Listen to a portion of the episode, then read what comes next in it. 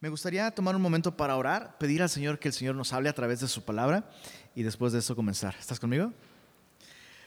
Padre Celestial, gracias por esta oportunidad que nos has dado hoy de adorarte, de cantarte y también por la oportunidad que nos das de venir ante ti, Señor, a recibir instrucción, sabiduría, dirección, en algunos casos a lo mejor hasta confirmación para decisiones que se están tomando en torno a esto, este tema tan importante.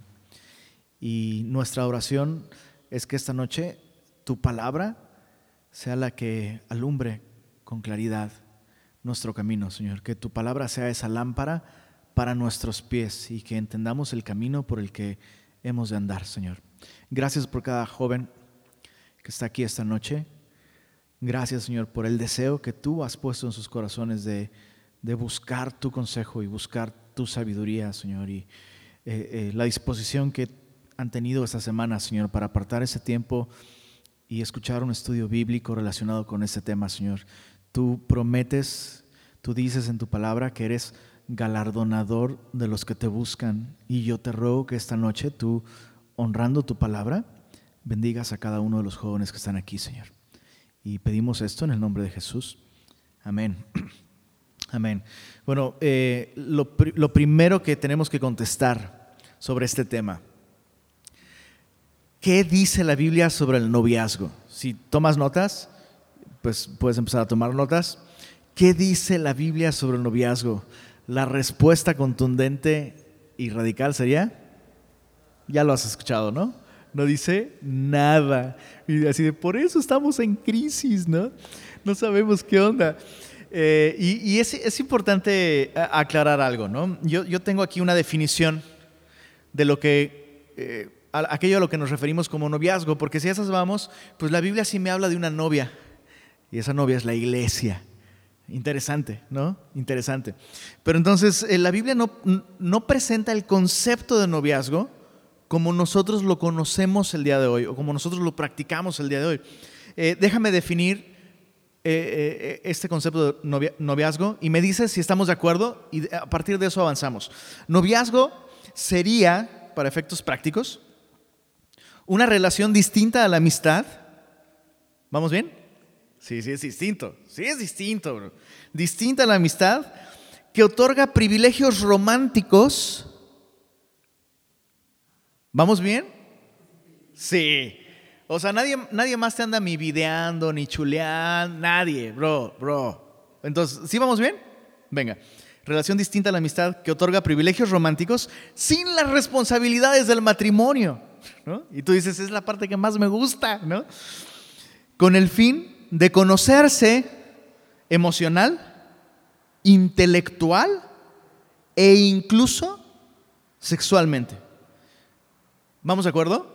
Ese es el concepto que se tiene. A lo mejor no todos llegan a esos extremos, pero esa es la intención, ¿no? Bueno, el fin de conocernos emocional, intelectual e incluso sexualmente, para tener una vista previa de lo que sería el matrimonio con esa persona. Si nos gusta la vista previa, sí se arma. Si no nos gusta, pues no. Para ponerlo llano y sencillo. ¿Cómo ven? ¿Estamos de acuerdo con esta definición? E-, ese, ese sería el concepto de noviazgo tal como el día de hoy se practica. Así se practica el noviazgo. No estoy diciendo que todos lo practican de la misma manera, pero para efectos prácticos, esa es una buena definición. ¿Sí estamos de acuerdo? Muy bien. Bueno, la Biblia no nos presenta este concepto. Eso es bien interesante. Eh, eh, aún sin atravesar, va, aún este concepto de, bueno, somos novios, pero nos estamos guardando, nos estamos, lo cual está increíble, háganlo. Pero es interesante notar que la Biblia no me muestra ese concepto, pero la Biblia sí me muestra un modelo. Un modelo de cómo una relación puede encaminarse hacia el matrimonio. Y de eso sí habla la Biblia y habla mucho. Entonces, ¿por qué no observamos al primer matrimonio en la Biblia? ¿Cómo se conocieron? ¿Cómo tomaron la decisión de casarse? ¿Y cómo, cómo funcionó todo eso? Así que acompáñame Génesis capítulo 2. Génesis capítulo 2. Vamos a ver este modelo. Me gustaría leer una pequeña porción y de esta porción vamos a extraer cuatro principios que nos van a ayudar a discernir eh, tanto el tiempo como la manera en la que Dios me puede estar llamando a casarme con una persona. Eh, entonces, Génesis 2, chécate desde el verso, desde el verso, ya están sudando unos así de, no, bueno, espérate. Génesis 2, desde el verso 15, dice así, tomó pues Jehová Dios al hombre y lo puso en el huerto de Edén para que lo labrara y lo guardase. Y mandó Jehová Dios al hombre diciendo, de todo árbol del huerto podrás comer, mas del árbol de la ciencia del bien y del mal no comerás, porque el día que de él comieres, ciertamente morirás. Y dijo Jehová, no es bueno que el hombre esté solo, le haré ayuda idónea para él. Jehová Dios formó pues de la tierra toda bestia del campo, toda ave de los cielos, y las trajo a Adán para que viese cómo las había de llamar. Y todo lo que Adán llamó a los animales vivientes, ese es su nombre. Y puso Adán nombre a toda bestia y ave de los cielos y a todo ganado del campo, mas para Adán no se halló ayuda idónea para él. Entonces Jehová Dios hizo caer un sueño profundo. Es la primera mención del sueño en la Biblia, la primera vez que se menciona. Sueño profundo sobre Adán. Y mientras éste dormía, tomó una de sus costillas, la primera operación o cirugía en la Biblia, y cerró la carne en su lugar. Y de la costilla que Jehová Dios tomó al hombre, tomó del hombre, hizo una mujer y la trajo al hombre.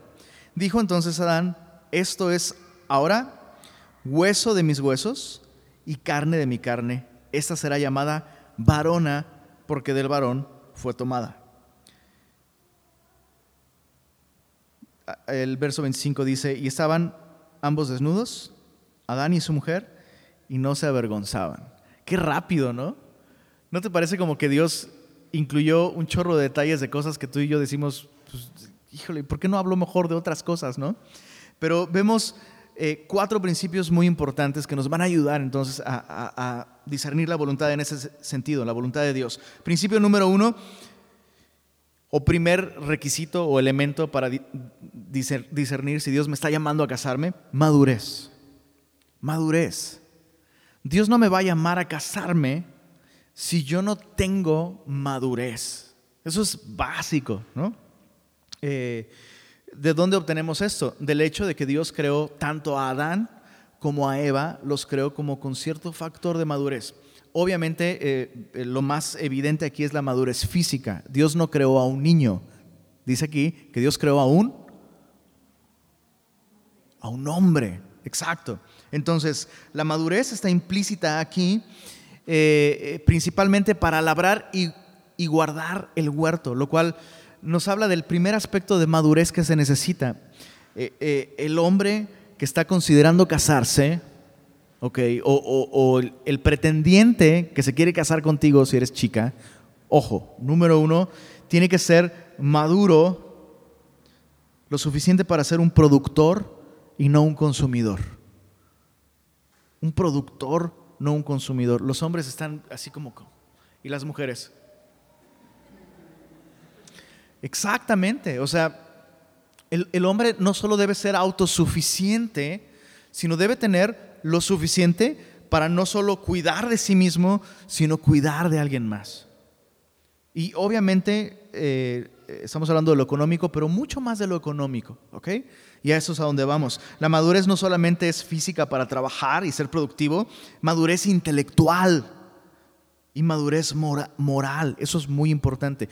¿Cómo estoy tomando decisiones? ¿Cómo está tomando el hombre que se quiere casar? ¿Cómo está tomando decisiones? Eh, ¿Recuerdas que leímos aquí que Dios le dijo a Adán, de todo lo que hay aquí puedes comer menos de este? Entonces, ¿recuerda cuáles eran las características de ese árbol del que Dios dijo, de este no?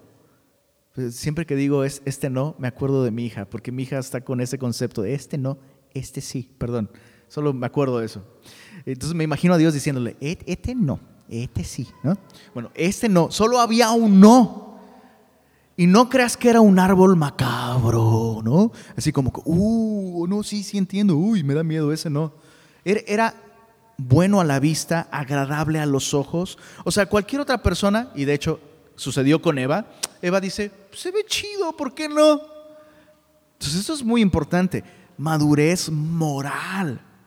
Que la persona que está a punto de casarse tiene un estilo de vida en el que está siendo tan guiado por Dios que incluso le dice no a cosas que parecen buenas, pero que no son la voluntad de Dios.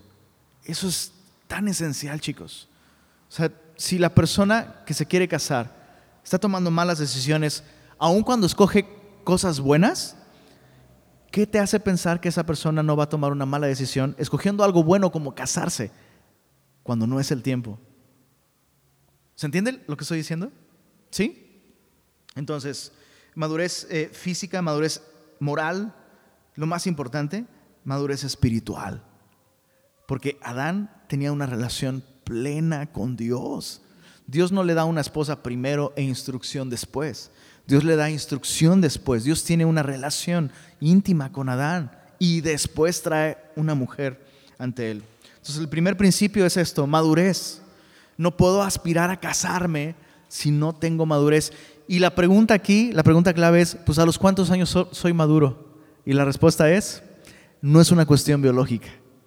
Hay un elemento biológico, ¿no? O sea, puede haber un chavito de 16 años súper maduro, pero vamos, hasta sería ilegal que se casara, a menos que tuviera el consentimiento de sus padres, lo cual sería un milagro, y si lo tuviera, entonces pues ya sería una indicación de que Dios le está llamando a hacerlo. ¿Tiene sentido? Bueno, entonces, madurez. Segundo elemento o ingrediente o requisito para considerar el matrimonio es el llamado de Dios. El llamado de Dios. Lee conmigo el verso 18 de Génesis 2. Dice, y dijo, ¿quién dijo? Jehová Dios. ¿Qué dijo Jehová Dios? No es bueno que el hombre esté solo. Ojo, es la primera vez que Dios dice en la Biblia que algo no es bueno. y lo que, lo que dice que no es bueno aquí es que el hombre esté solo. Me llama mucho la atención que no fue Adán quien dijo, oye Señor, pues no es bueno que yo esté solo. no fue Adán, fue Dios quien inició esa conversación. Y te voy a leer simplemente lo que anoté porque no quiero que se me pase. No fue la presión social ni de los papás, porque ya llega una edad en que hasta los papás, ¿y cuándo te vas a casar, hijo? ¿No? ni de la iglesia, siendo honestos, la iglesia a veces ejerce una presión injusta y poco sabia, como, que, como que si pasas de los 20 y no te has casado, algo está mal contigo. Y eso no es así, no es así. En algunos casos puede ser, pero no es una regla. Entonces, no fue presión social, no fue presión de los papás ni de la iglesia la que trajo esta, esta conversación. Fue Dios quien le dice a Adán, Adán, ya no es bueno que estés solo. Ahora, piensa en esto, porque también es bien chistoso cómo la iglesia cristiana adopta extremos poco sabios, ¿no? Por un lado está el extremo de, tienes 19 y no te has casado. es como, está mal, eso está mal. Y el otro extremo es, no, pues, no, no, no, no, no estás listo. Tienes casi, casi que ser perfecto, ¿no? Para casarte. Y, ninguno de esos dos extremos los vemos en la Biblia. Dios le dice a Adán, no es bueno que el hombre esté solo. Y, y, chécate, este otro extremo también que a veces toma la iglesia, ¿por qué no estás completo en Cristo? ¿Cuántos han escuchado ese? ¿No? ¿Lo has escuchado? Y la respuesta a eso sería, sí, claro que soy completo en Cristo. Pero no fue el mismo creador el que le dijo a Adán, ya no es bueno que estés solo. Entonces, imagínate, Adán, pues que es contigo estoy completo, Señor, no me hace falta, ¿no? Podría haber dicho eso, pero chécate, es Dios quien trae ese tema de conversación, porque es Dios que en ese momento está llamando a Adán a casarse. Y todavía ni siquiera, chécate que eso está loquísimo, ni siquiera ha conocido a una sola mujer en su vida. Eso es loquísimo. Deja, deja tú haber tenido novias. O sea, ni siquiera conoce una mujer. Muchos de nosotros estaríamos en aprietos si Dios nos llamara a casarnos en esas condiciones, ¿no? Pero, pero chécate cómo fue Dios quien dijo, no es bueno que el hombre esté solo. Hay un tipo de soledad que es mala. ¿A qué soledad se refiere aquí? Cuando Dios le dice, no es bueno que el hombre esté solo. Se refiere a la soledad que resulta de estar llamado a casarme y no dar los pasos necesarios para hacerlo. Lo voy a repetir de nuevo. Esta soledad es la que Dios está diciendo que es mala. Cuando yo ya estoy llamado a casarme y no doy los pasos necesarios para hacerlo. No estoy caminando en esa dirección hacia la madurez, el paso número uno.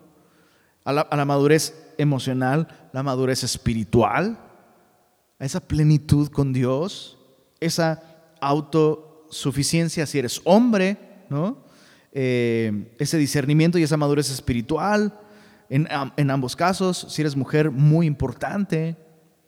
Eh, esa es la soledad a la que Dios está diciendo, no es bueno que el hombre esté solo. O sea, hay muchos que a lo mejor aquí ya están casados, ya están llamados a ser casados y no pueden hacerlo porque no han madurado en estos sentidos. Y eso es malo. Eso también es malo. ¿Se entendió este punto? ¿Sí? O sea, al final de cuentas es Dios quien te llama y cuando Dios te llama, tú ya tendrías que tener, pues, ¿cómo decirlo? Una disposición, una madurez, un crecimiento espiritual importante. Eh, antes de dejar este punto, déjame aclarar, aclarar algo. Primera de Corintios 7 nos habla un poco acerca de esto de, casarse. Primera de Corintios 7. Leamos los versos 1 y 2. Dice así, en cuanto a las cosas de que me escribisteis, bueno le sería al hombre, ¿qué dice ahí? No tocar mujer, no es que las mujeres sean radioactivas y peligrosas, no es eso. Él está hablando de otra cosa, aunque sí también es bueno no tocarlas, o sea, de verdad, haz caso a este consejo.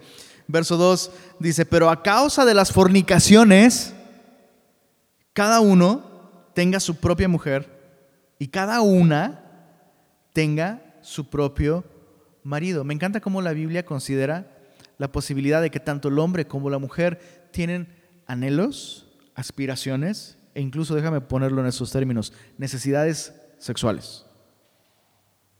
Pero la Biblia muy claramente nos dice, eso está reservado para el matrimonio. O sea, no es malo tener el anhelo, el sueño, la aspiración, el deseo de experimentar esa parte de la vida llamada sexualidad, que dicho sea de paso es fantástica, dentro del contexto del matrimonio. O sea, este apetito sexual, este anhelo sexual, este deseo de algún día experimentarlo, es algo bueno si se dirige hacia, hacia el matrimonio, si se, si se reserva para el matrimonio. Fuera del matrimonio, alguien dijo que la sexualidad es como el fuego. En, dentro de una fogata es, es, es bellísimo, en una chimenea es bellísimo, te puede dar protección, te puede dar calor, puede proveer belleza, pero fuera de la chimenea lo va a destruir absolutamente todo. Entonces, ¿por qué te estoy citando este texto? Porque muchas personas se basan en este texto para decir, pues ahí dice, chécate, el verso, el verso 7, dice, quisiera más bien que todos los hombres fuesen como yo, pero cada uno tiene su propio don de Dios. La soltería es un don tanto como el llamado a estar casados, el matrimonio es un don. Ambas cosas son un regalo de Dios. Dice, uno la verdad de un modo, casándose, y otro de otro, no casándose. Verso 8, digo pues eh, a las viudas que bueno les fuera quedarse como yo, pero si no tienen don de continencia, cásense, pues mejor es casarse. ¿Qué dice ahí? Que estarse quemando. Me encanta Pablo. La Reina Valera tiene unas joyas, en serio. Verso 10. Pero a los que están unidos en matrimonio mando no yo, sino el Señor, que la mujer no se separe. Bueno, el verso 8 dice, si no tiene don de continencia, cásese, porque mejor es casarse que estarse quemando. Y luego ahí tienes, pastor, es que ya sé que Dios me está llamando a casarme. ¿Por qué? Porque ya me estoy quemando. ya no aguanto las ganas. Entonces ya la primera que me diga que sí acepta, ¿será esa una justificación válida para casarse? ¿Es eso lo que Pablo está diciendo aquí? No es lo que Pablo está diciendo aquí. Lo que Pablo está diciendo aquí es, si sabes que no tienes el don de continencia, madura y cásate. ¿Tiene sentido esto? Qué importante, ¿no? Qué importante. Entonces, 1 Corintios 7 no dice que es una justificación suficiente. El, el, chécate, incluso, incluso no solo sería necio, sería peligroso. Si el día de hoy tú tienes un problema con la sexualidad, es peligroso que aspires a casarte. Mucha gente va, mucha gente, en este momento, en este momento, casarte en este momento, e incluso casarte porque tienes mucha tentación sexual. Hay gente que pone sus esperanzas en el matrimonio. Si yo me caso, ya no voy a luchar con esto. Es un grave error. Es un grave error. ¿Cómo te explicas que, no? De pronto, digo, ese es otro tema, pero sobre todo en, el caso de personas famosas, ¿no? Que dices, bro, lo tienen todo, entre comillas, ¿no? Tienen, tienen salud, tienen éxito, tienen dinero. No, no, o sea, los dos están guapísimos, o sea, no manches, no. Y de pronto, infidelidades, no solo de un lado, sino del, otro. Y dices, ¿cómo? ¿Cómo pudo engañar? Y a, veces escuchas ese tipo de comentarios. No, si yo tuviera un cónyuge como él o como ella, pero es que otra vez, la apariencia física, la gratificación sexual no pone remedio al problema que hay en nuestro corazón. ¿Está claro esto? Entonces, es un llamado de Dios. Es un llamado de Dios. E, e, e, esta incontinencia sexual no es la marca de salida, ¿ok? Eso indica un problema que solo puede solucionarse con una relación correcta con Dios no con el sexo opuesto. Muy importante, chicos.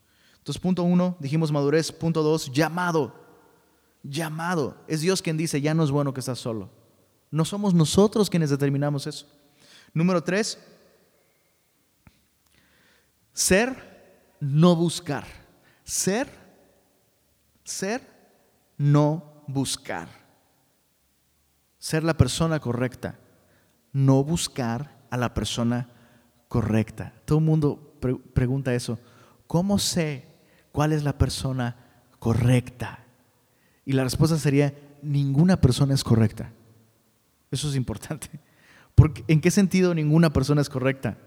Porque todos somos pecadores, todos estamos rotos, todos fallamos todo el tiempo. No importa cuán hermoso veas a tu prometido o a tu prometida, no importa cuán amable y lindo sea y cortés sea tu pareja, está rota.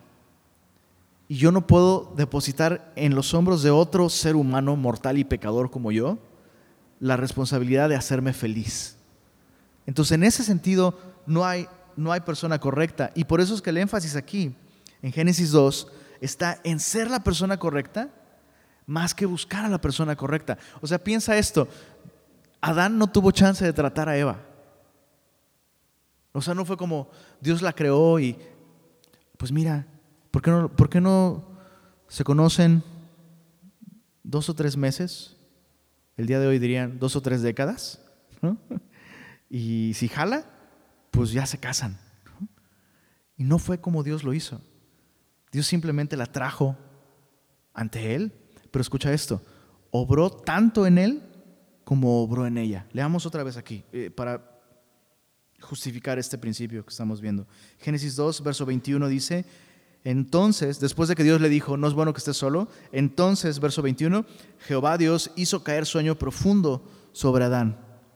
El sueño nos habla de descanso, sí, pero también el sueño nos habla, ¿sabías que cuando duermes es lo más cercano que estás a morirte todos los días? ¿Cuántos sabían eso? Bro, dormirte es estar muy cerca de la muerte, bro. Literal. Tu ritmo cardíaco, tu respiración, o sea, son signos que bajan tanto. Por eso es un milagro despertar todos los días, en serio. Ahora, chécate esto. Muchos estudiosos bíblicos coinciden en que lo más seguro es que Adán, antes de la caída, antes del pecado, Adán no tenía la necesidad de dormir. No se cansaba, no se fatigaba. ¿Por qué? Porque Adán no estaba muriéndose como tú y como yo. Tú y yo, literalmente, si no dormimos, ¿qué sucede? Ahí sí nos petateamos, ¿no? Pero él tenía una salud inimaginable. Entonces muchos dicen, eh, Adán no tenía la necesidad de dormir. Por eso es que Dios tuvo que hacer caer un sueño profundo sobre él. Y vemos de alguna manera, vemos aquí, de alguna manera, la obra que Dios tiene que hacer en alguien que está aspirando a casarse. Tienes que morir a ti mismo. Tienes que morir a ti mismo. Pero es algo que solo Dios puede hacer en ti. Solo, solo Dios puede, puede literal tomar todo lo que es carnal y pecaminoso y egoísta en nosotros y transformarlo. Y mira, sigamos leyendo. Dice, Dios hizo caer un sueño profundo sobre Adán y mientras éste dormía, tomó una de sus costillas y cerró la carne en su lugar, lo cual indica que él abrió, obviamente abrió la carne. Y yo siempre había pensado que el primer derramamiento de sangre en la Biblia lo vemos después de la caída, cuando Dios hace pieles de animales para cubrirlos, pero no, el primer derramamiento de sangre en la Biblia, chécate, eso está matador, ¿eh? apúntalo. Si lo tuiteas, dame crédito. Eso está matador, bro. El primer derramamiento de sangre en la Biblia es el que hizo posible que un hombre tuviera una mujer con quien casarse. ¿A poco no está impresionante? El primer derramamiento de sangre en la Biblia es el que hizo posible que un hombre tuviera una mujer con quien casarse. Y por supuesto, Adán está apuntando a aquel que caería en un sueño profundo en la cruz. Su costado sería atravesado para darle vida a su esposa, la iglesia. Adán está apuntando en esto a quién? A Jesucristo. A Jesucristo. Está impresionante esto, ¿no? Impresionante. Entonces, Dios hizo una obra en él, pero también Dios hizo una obra en ella.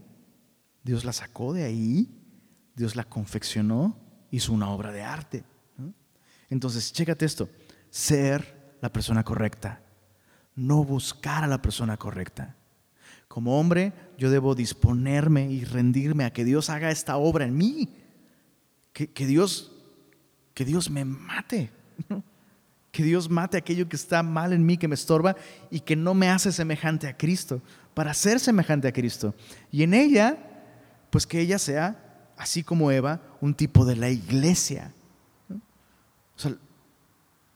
Si, si tú como chica el día de hoy no eres iglesia, no eres una representación de lo que la iglesia es, dependiendo de Cristo, ¿no? sometiéndote a Cristo, pues yo te diría, no estás siendo la persona correcta. Y aunque el otro sea correcto, si tú no eres el correcto, pues ya fue incorrecto todo, ¿no? Entonces, antes de dejar este punto, hay un concepto pagano que se ha metido a, las conversaciones cristianas en torno a esto. Tienes que es que Dios tiene una persona para ti. ¿Cuántos han oído eso? Dios tiene una persona para ti. Y la idea es ten mucho cuidado, porque si no es al que Dios tenía para ti, arruinaste tu vida, arruinaste tu llamado, ¿no? Y ese, es un concepto pagano, es un concepto completamente pagano. Piensa, la, implicación es que hay una, una persona específica, única, que es para ti. Pero piensa esto, si una sola persona en el mundo, en la historia de la humanidad, se casó con la que no ya el sistema se rompió, bro. O sea, ya nadie está con quien debía estar. Y lo peligroso de esto es que luego pasan los meses y los recién casados, cristianos, ¿eh? Cristianos, recién casados, pasan los meses, los años y dicen, se me hace que este no era. ¿Cuántos han oído eso? Se me hace que no era. Y luego conocen a otro, era este si me hubiera esperado, ¿no? Y de, y de ahí falta nada para, no, ya Dios me habló, ya Dios me dijo que debo dejar a esta porque el bueno era este otro. Es terrible. Es un concepto pagano, no es bíblico. No es bíblico. Entonces,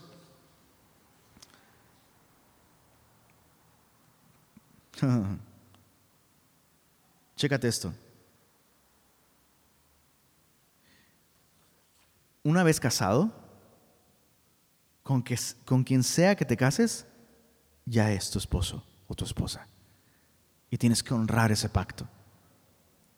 Eso es bíblico. Entonces, no romanticemos tanto este concepto de es que tiene que ser la persona adecuada.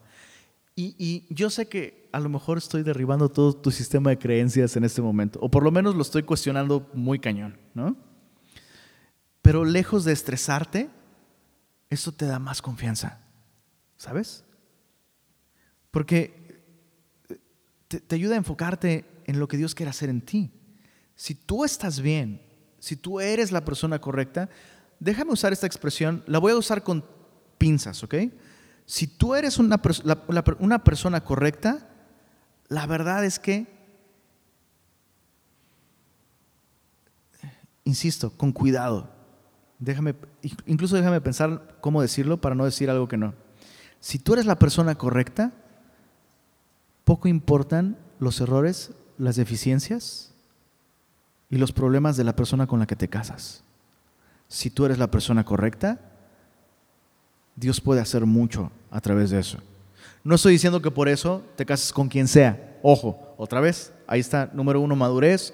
Número dos, dijimos, el llamado de Dios. Número tres, ser la persona correcta. No buscar a la persona correcta. ¿Tiene sentido? ¿Sí? Muy bien. Otro punto antes de dejar este, este principio número tres. La obra de Dios en estos dos, Adán y Eva, fue para llevarlos al altar, al matrimonio. No, no hubo un tryout, no hubo una versión, no sé, una prueba gratuita de 30 días, ¿no? No hubo eso. Y, es importante, a la luz de este principio, entender que Dios tampoco los llamó al matrimonio cuatro, cinco, seis años antes, ¿no? Y se conocieron este concepto no es bíblico. Dios no te va a distraer diciéndote, especialmente chicas, ¿eh? Perdón, pero esto sí es especialmente con las chicas, pasa mucho. Los, los chavos están así, ¿ya viste el nuevo juego de Xbox? Está padrísimo, bro, no manches. Y sabes cómo tocar la alabanza, la guitarra, ¿no? Están en su, su rollo y las chavas, ya Dios me dijo que es Él. Y el cuate, el cuate está apenas aprendiendo a bajarle al baño, bro, literal, ¿no? Y las chavas ya están pensando en eso, lo cual no está mal. Pero escucha esto, mm, he escuchado tantas veces chicas decir y asegurar, es que a mí Dios me dijo que es Él. Y volteas a ver a Él y es como, hija, no. O sea, este cuate no sería ni para ti ni para nadie, ni para las peores de mis enemigas, ¿no? No sería ni para ti ni para nadie. No, no, pero es que a mí Dios me dijo, ¿qué dicen tus papás? No, pues ellos no están de acuerdo. Pero es que a mí Dios me dijo, pues quién sabe qué Dios te dijo. Pero el Dios de la Biblia no te distraería, chécate, no te distraería diciéndote, es Él, nomás hay que esperar que agarre la onda. Y tu vida en pausa por Olvídate si son años, bro. Meses preciosos de tu tiempo que pueden ser usados para la gloria de Dios. He visto chicas completamente desenfocadas, chicos también, pero insisto, o sea, el, chavo está en su rollo y la chava anhela, anhela ir hacia esa dirección. Dios no va a hacer eso. Dios no te va a distraer dándote una promesa que se puede cumplir o no en tres o cuatro años. ¿No te parece interesante que aún hasta las leyes civiles del día de hoy te permiten demandar a alguien por una relación emocional que te costó tres o cuatro años de tu vida? Y cristianos hacen eso todo el tiempo el día de hoy. Me acuerdo una, una boda que oficié. Híjole, he oficiado más bodas que cortes de cabello me he hecho en mi vida, literal, literal. Y recuerdo una, una, boda que oficié y la chava eh, en la parte de sus votos empezó diciendo, yo quiero darle gloria a Dios, porque después de ocho años de esperar, y yo así de, no. Ella estaba feliz y todos así de, todos volteamos a ver al vato así de, pero no manches. Y la chava así expresando como, pues fue una tortura, ¿no? No, no, se podía, no se podía, sí, no, pero finalmente Dios, ¿no? Y así como dices, bueno, ya, ya llegaron, ¿no? Como sea, ya llegaron. Pero esa no es la voluntad de Dios, chicos, esa no es la voluntad de Dios. Esa no es la voluntad de Dios. Dios no te va a distraer diciéndote Él va a ser tu esposo algún día. Algún día. ¿Qué es lo que Dios hace? Dios te trae. Dios te trae. Tú no lo tienes que buscar. Dios trajo a Eva ante Adán y Adán identificó, esto es ahora hueso de mis huesos, ahora, ahora, no de aquí a ahora, hueso de mis huesos, carne de mi carne. Hubo un, eso, una identificación.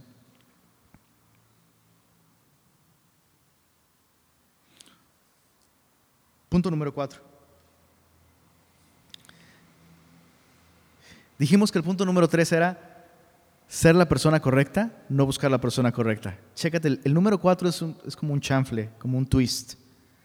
Ser la persona correcta para Dios. Ese sería el último principio. Tienes que buscar ser la persona correcta para Dios, no ser la persona correcta para casarte. ¿A qué me refiero con eso? Chécate, chécate Génesis 2.25.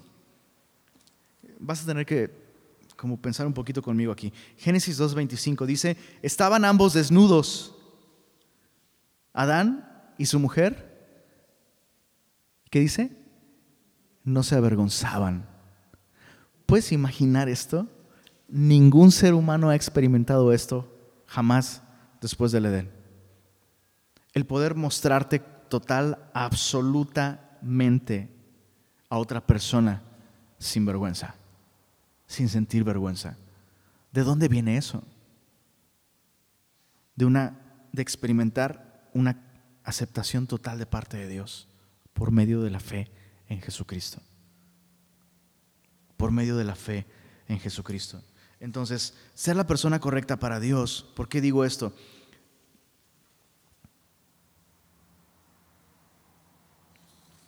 Han agradado tanto a Dios que en ese sentido poco les importa si el otro los rechaza. ¿Se entiende? O sea, puedo mostrarme así y no siento vergüenza. ¿Por qué? Porque sé que estoy agradando a Dios. Sé que, o sea, mi relación con Dios es correcta.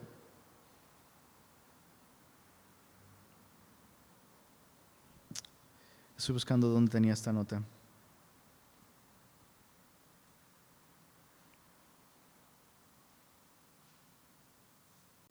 Ah, ahí te va. No, ya lo perdí.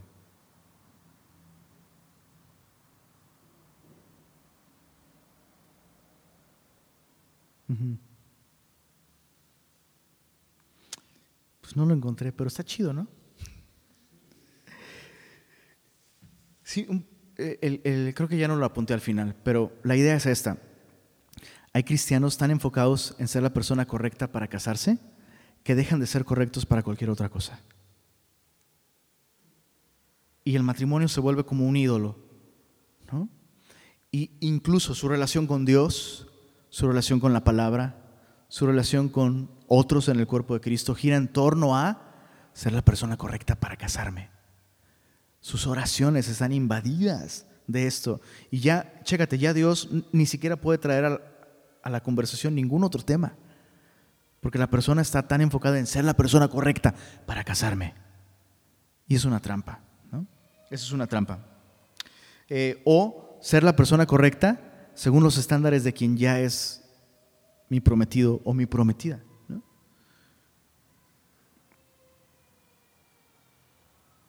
¿Tiene sentido esto? Hay que tener cuidado con eso. Eh, Busca ser la persona correcta para Dios. Señor, ¿es correcto cómo estoy viviendo? ¿Te agrada cómo estoy viviendo? ¿Te agrada mi estilo de vida? ¿Qué quieres quitar? ¿Qué quieres agregar, Señor? Busca agradar a Dios y, eso te hará la persona correcta. Sin buscar ser la persona correcta para casarte, buscar ser la persona correcta para Dios, hará de ti la persona correcta. No solo para casarte, sino por cualquier cosa a la que Dios te esté llamando.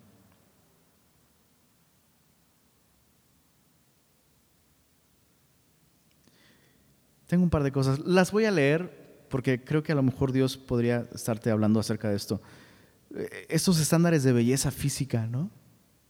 Son importantes.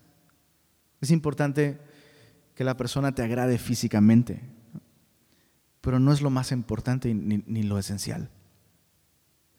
Y eh, recuerdo el, testimonio de un matrimonio, em, se me olvidó el nombre, perdónenme, voy, voy a investigarlo y y prometo buscarlo y si lo encuentro se los traigo. Eh, eh, un matrimonio bellísimo, muy jóvenes.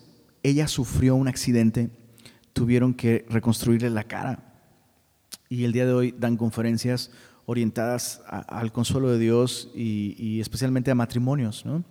Eh, em, y, y, en sus conferencias dan, dan su testimonio y ponen fotos de ella antes del accidente. Era hermosa era verdaderamente hermosa.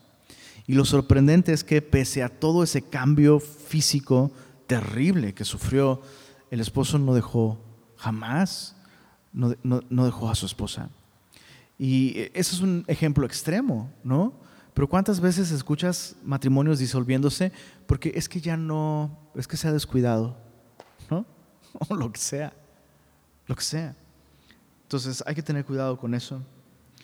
Em, lo único que va a garantizar el éxito al tomar esta decisión es ser compatibles con Dios. No tienes que buscar ser compatible o que la otra persona sea compatible contigo. Insisto, por naturaleza somos incompatibles, bro, porque somos pecadores y egoístas. Entonces la idea es ser compatibles con Dios y eso va a garantizar que la decisión que tomes sea una buena decisión. Eh, no voy a ahondar en ese tema, no te unas en yugo desigual. ya Dios dijo que no. Punto. ¿Oramos?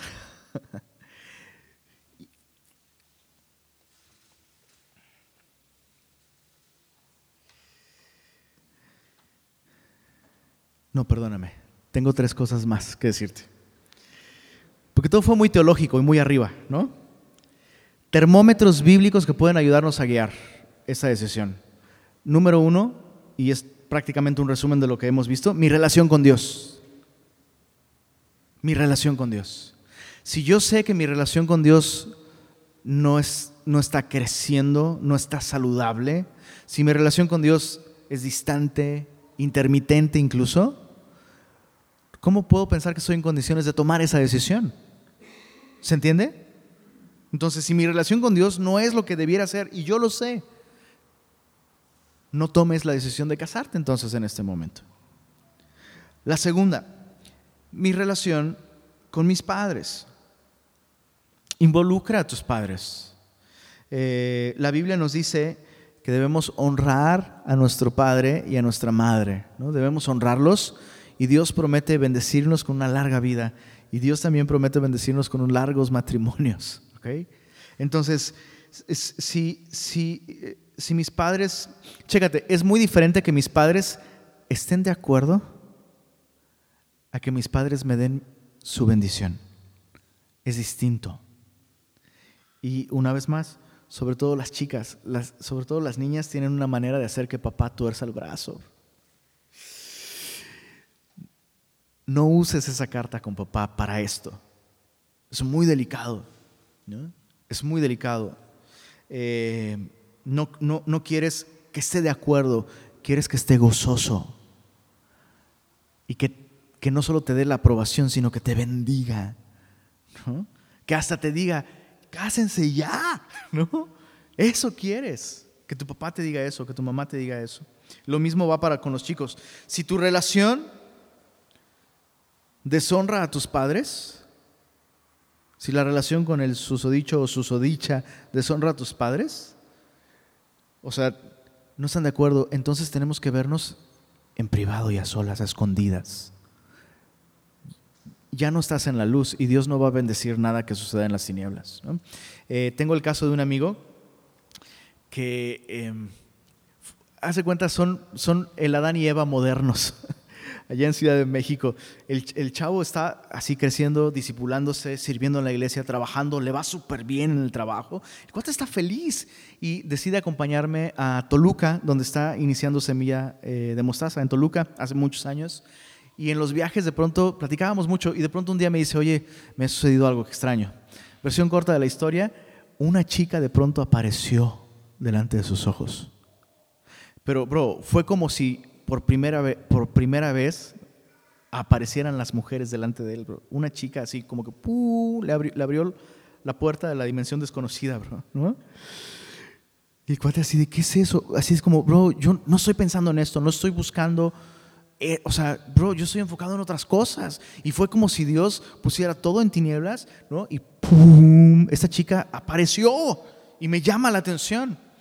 Y, y ¿qué debo hacer? Yo, bro, ponte a orar ponte a orar, busca al Señor y sigue haciendo lo que estás haciendo. O sea, eso no tiene por qué distraerte. Bueno, esa cosa siguió. Entre más oraba, más Dios le decía, ¿qué onda? ¿No? Y ya llegó un punto en el que le dije, bro, o sea, ya, esto es demasiado. O sea, tienes que hacer algo. Háblale. ¿Qué le voy a decir? Pues dile lo que me dijiste a mí, bro. Seguro cae redondito. No, no es cierto. No, le dije, le dije, bro, pues dile que, que estás interesado en ella. Que estás interesado en ella. Pídele que ore. Y si ella está interesada en ti, pues que te lo haga saber y ya luego vemos, ¿no? Pues, dicho y hecho, el cuate va, fíjate, bromeando me decía, sí, sí, le voy a decir, ¿qué onda? ¿Te someterías a mí o qué? Una buena manera de pedir matrimonio, dicho sea de paso, porque es exactamente eso, ¿no? Pero el cuate no hizo eso, el cuate le, dice, estoy interesado en ti, me ha pasado esto, apareciste de, pronto en mi vida, o sea, yo no estaba buscando esto, me puse a orar y solo quiero que ores y a ver qué Dios te dice. Y la chava, pues obviamente no quiso como romper su corazoncito, ¿no? Entonces, este pelado, ¿qué? ¿No? Sorpresa, la chava se, pone a orar y, así, ella lo explica así, de pronto lo amé. Lo amé. De la, nada lo amé. Entonces el cuate me cuenta en el siguiente viaje, íbamos cada semana a Toluca, pasó esto, bro, no manches. Y yo, y luego, y me dice él, y luego, yo, pues bro, tienen que, tienes que hablar con sus papás. Bro, ya, o sea, ya, pide su mano. Entonces el, cuate va, habla con la mamá y ¿qué crees? La mamá lo alucina, bro. Así, pero, pero mal rollo. Y fue un tiempo de esperar. Tuvieron que esperar ellos, ¿no? Hasta que la mamá diera luz verde. Ella lo tenía muy claro. Si mi mamá no da luz verde y no está de acuerdo, y yo no lo voy, yo no lo voy a presionar. Y él estaba en la misma actitud. Entonces, cada quien en lo suyo, bro. Él en su trabajo, trabajando duro, sirviendo duro en la iglesia, ella en su rollo también. Y, un día, pues de pronto su mamá le dice, oye, ¿por qué no invitas a este chavo a la casa? Y el resto es historia. El día de hoy ella está esperando su segundo bebé y este, pues así, así es. Así que vamos a orar. Señor, muchas gracias por esta noche por hablarnos a través de tu palabra y por dejarnos principios más que fórmulas, Señor. Y qué, bueno que no hay una, una, una sola manera de vivir este proceso y que tu palabra nos ha dado principios que pueden aplicarse en todo tiempo y en toda cultura, Señor. Y te pido, Señor, que pongas en el corazón de cada uno de mis amigos esta noche el anhelo ardiente de hacer las cosas guiados por ti. No solo respecto a esto, Señor, a este tema, eh, pero sí especialmente respecto a este tema, Señor, trae confianza en tu palabra. Dales certeza, Señor, de que lo que tú aconsejas en tu palabra es lo mejor para ellos, Señor. Y pon temor tuyo en sus corazones. Tu palabra dice que el temor de Jehová es el principio de la sabiduría. Así que eh, encomiendo a cada joven en tus manos y te ruego que tú sigas haciendo tu obra en ellos. En el nombre de Jesús. Amén.